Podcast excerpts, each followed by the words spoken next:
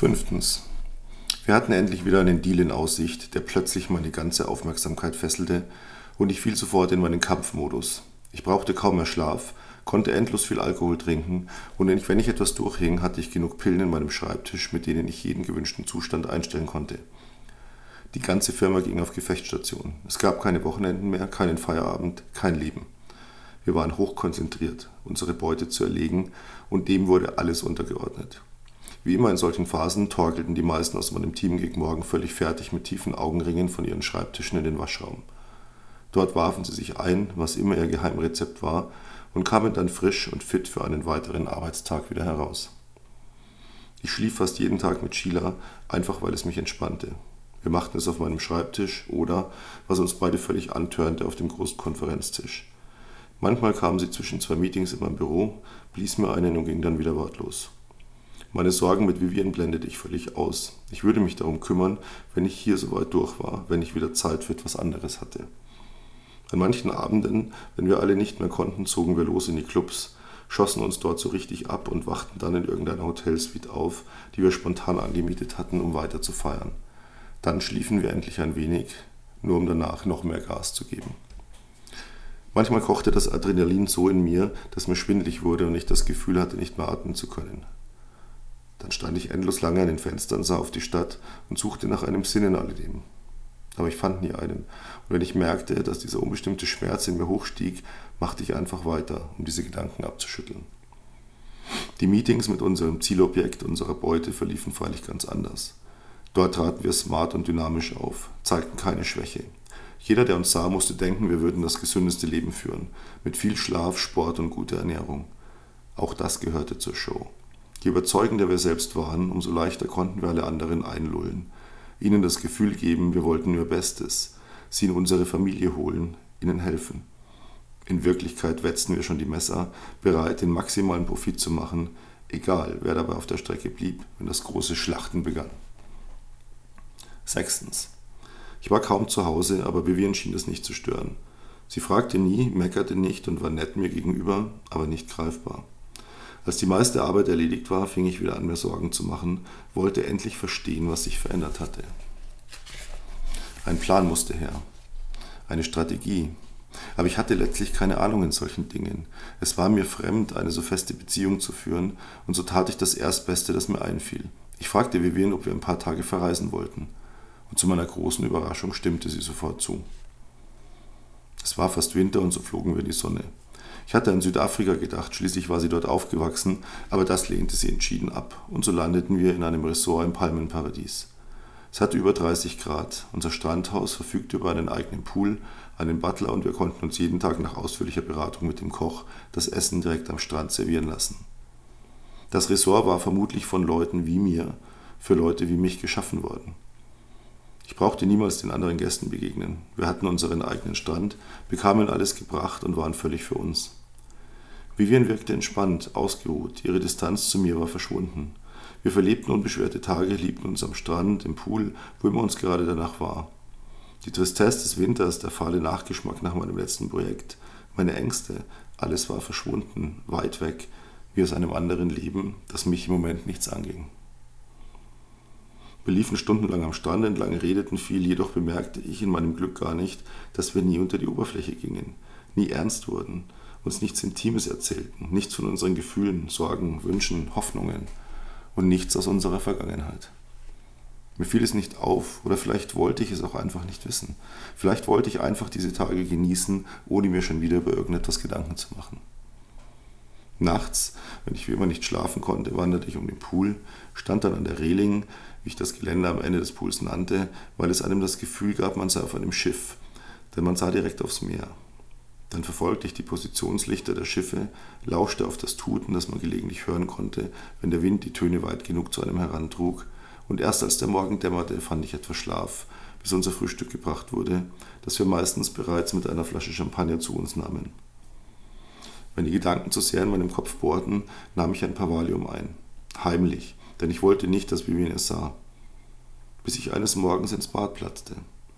Ich hatte gedacht, sie sei schwimmen, und als ich noch in der Türe stand und mein Verstand versuchte zu begreifen, was ich sah, räumte sie hastig einige Pillenfläschchen weg, und dann sah sie mich unsicher an. und mir wurde bewusst, dass sie mir noch ähnlicher war, als ich gedacht hatte. Wir sprachen nicht darüber und ich verdrängte immer noch, dass es mehr und mehr Anzeichen gab, die nicht passten. An einem der Abende hatten wir wieder am Strand gegessen und danach, als der Ober alles abgetragen hatte und wir bis zum Morgen alleine sein würden, waren wir schwimmen gegangen. Nackt. Und dann hatten wir uns am Strand geliebt, halb im Wasser liegend. Und ich bekam plötzlich Wut und ich fickte sie so heftig, dass ich fast nicht mehr atmen konnte. Und scheinbar ging es ihr genauso, denn sie bohrte mir ihre Fingernägel in den Rücken und tat mir weh und ich wurde davon umso wilder, griff unter sie und packte ihre Pobacken so fest, dass sie kurz aufschrie, und dann presste ich sie zusammen, wodurch sie ganz eng wurde, und ich stieß weiter wie ein Presslufthammer zu, und mir wurde schwarz vor Augen, während ich ihr die Tränen übers Gesicht liefen. Und dann kamen wir beide so heftig, dass wir danach einfach liegen blieben, wie zwei Maikäfer auf dem Rücken und nach Luft drangen, und dabei hielten wir uns an den Händen. Und als wir wieder einigermaßen bei Besinnung waren, drehte sie sich auf die Seite und strich mir über die Wange, und ich sah, dass sie Blut unter den Nägeln hatte, vermutlich von meinem Rücken, und dann sah sie mir in die Augen, endlos lange, und schließlich flüsterte sie, Du darfst mir nicht böse sein, Peter, niemals, egal was passiert. Bitte, du darfst mich nicht hassen. Und ich sah sie erstaunt an und dann spürte ich, dass das wahrscheinlich zum ersten Mal die echte Vivian gewesen war, die zu mir gesprochen hatte. Und ich versuchte den Sinn zu verstehen, aber dann war der Moment vorbei und ihre Augen wurden wieder ganz klar und wir standen auf und gingen zurück ins Haus. Montag, 11.30 Uhr. Als ich die Türe zu öffnen begann, zappelte Siegberger so aufgeregt vor mir herum, dass ich nichts sehen konnte, außer den Köpfen der Manager, die den Konferenzraum verließen. Ich packte Siegberger an der Schulter und schob ihn zur Seite, und im gleichen Moment öffnete sich der Pulk an Anzugträgern, und dann stand sie plötzlich vor mir. Hallo Peter. Sie schluckte ein, zweimal und setzte nochmals an. Hallo Peter, schön, dass du es einrichten konntest. Ich sah sie ruhig an, ließ mir meine Aufregung nicht anmerken. Sie sah genauso aus, wie ich sie in Erinnerung hatte. Die hohen Wangenknochen warfen leichte Schatten in ihr Gesicht. Ihre Augen blickten mich an, es lag ein Hauch von Wärme darin, und ihre ganze Haltung wirkte verletzlich, entgegenkommend, fast schon freundschaftlich. Aber ich kannte sie zu gut und ich war mir nicht ganz im Klaren darüber, ob das nicht nur gespielt war, um mich in Sicherheit zu wiegen. Hallo Vivienne. Ich erwiderte ihren Blick gelassen. Ich hatte meine Unsicherheit unter Kontrolle. Irgendwie funktionierte mein Körper plötzlich wieder so wie damals. Wir zögerten kurz, dann gaben wir uns die Hand, und wie damals löste ihr Händedruck in mir einen wohligen Schauer aus, durchströmte mich, und wie damals bei unserer ersten Begegnung dauerte der Händedruck einen Augenblick zu lang. Viertes Kapitel. Erstens. Wir waren seit fast einer Woche wieder zurück und hatten über den Abend am Strand nie mehr gesprochen. Einmal, als Vivian unterwegs gewesen war, hatte ich ihr Badezimmer durchsucht und alle möglichen Tabletten und Pillen gefunden. Dagegen war das, was ich gelegentlich nahm, harmlos. Es gab alles, egal ob runterzukommen oder sich so richtig aufzuputschen. Schlafmittel, Beruhigungsmittel, Wachmacher, ein kleines Döschen mit Kokain. Ich stellte alles sorgfältig zurück. Ich würde sie auch darauf nicht ansprechen. Letztlich war es mir egal. Ich nahm selbst genug von dem Zeug, aber ich hatte nicht gedacht, dass sie es auch brauchen würde. Vielleicht erklärte das ja, warum sie sich in letzter Zeit so seltsam benommen hatte. Was mir viel mehr zu schaffen machte, war die unveränderte Situation. Es war alles wieder wie zuvor. Ich langweilte mich, meine Unruhe wuchs, Vivian war wieder distanziert und ich fühlte mich wie in einem riesigen Vakuum, aus dem ich keinen Weg herausfand. Ich wütete ein wenig in der Firma rum, war schlecht gelaunt und schlief noch schlechter als bisher, also quasi überhaupt nicht. Selbst die Sache mit Sheila brachte keinen Kick mehr und ich merkte, dass es ihr ebenso ging und so ließen wir es einfach, ohne groß darüber zu reden. Viele Abende verbrachte ich mit meinen Leuten wieder in den Clubs. Wir feierten, obwohl es eigentlich nichts zu feiern gab. Vermutlich fühlten sich die anderen mehr oder weniger genauso beschissen wie ich. Aber natürlich sprachen wir nie darüber, weil wir mit den Frauen aus unserem Team nicht in Bordelle konnten, mieteten wir uns immer wieder in Hotels ein und ließen uns die Nutten manchmal, auch männliche, einfach aufs Zimmer kommen. Anfangs hatte ich mich bei diesen Partys immer mit Sheila zurückgezogen, aber seit wir unser Arrangement beendet hatten, war auch das vorbei. Und sie nahm sich entweder jemand anderen von uns oder, wie ich feststellte, als ich einmal aus Versehen in ein Zimmer platzte, sie ließ es sich von zwei Professionellen gleichzeitig besorgen. Sie kniete auf dem Bett und ihr Blick war vom Alkohol, den Drogen und dem Sex ganz verschleiert. Einer der beiden fickte sie von hinten, während der andere seinen Penis ins Gesicht hielt. Einen ganz kurzen Moment wurde ihr Blick klar und sie erkannte mich, aber sie verzog keine Miene und ich machte, dass ich aus dem Zimmer kam. Ich holte ihm einen weiteren Drink aus der Bar und schaute mich gelangweilt um.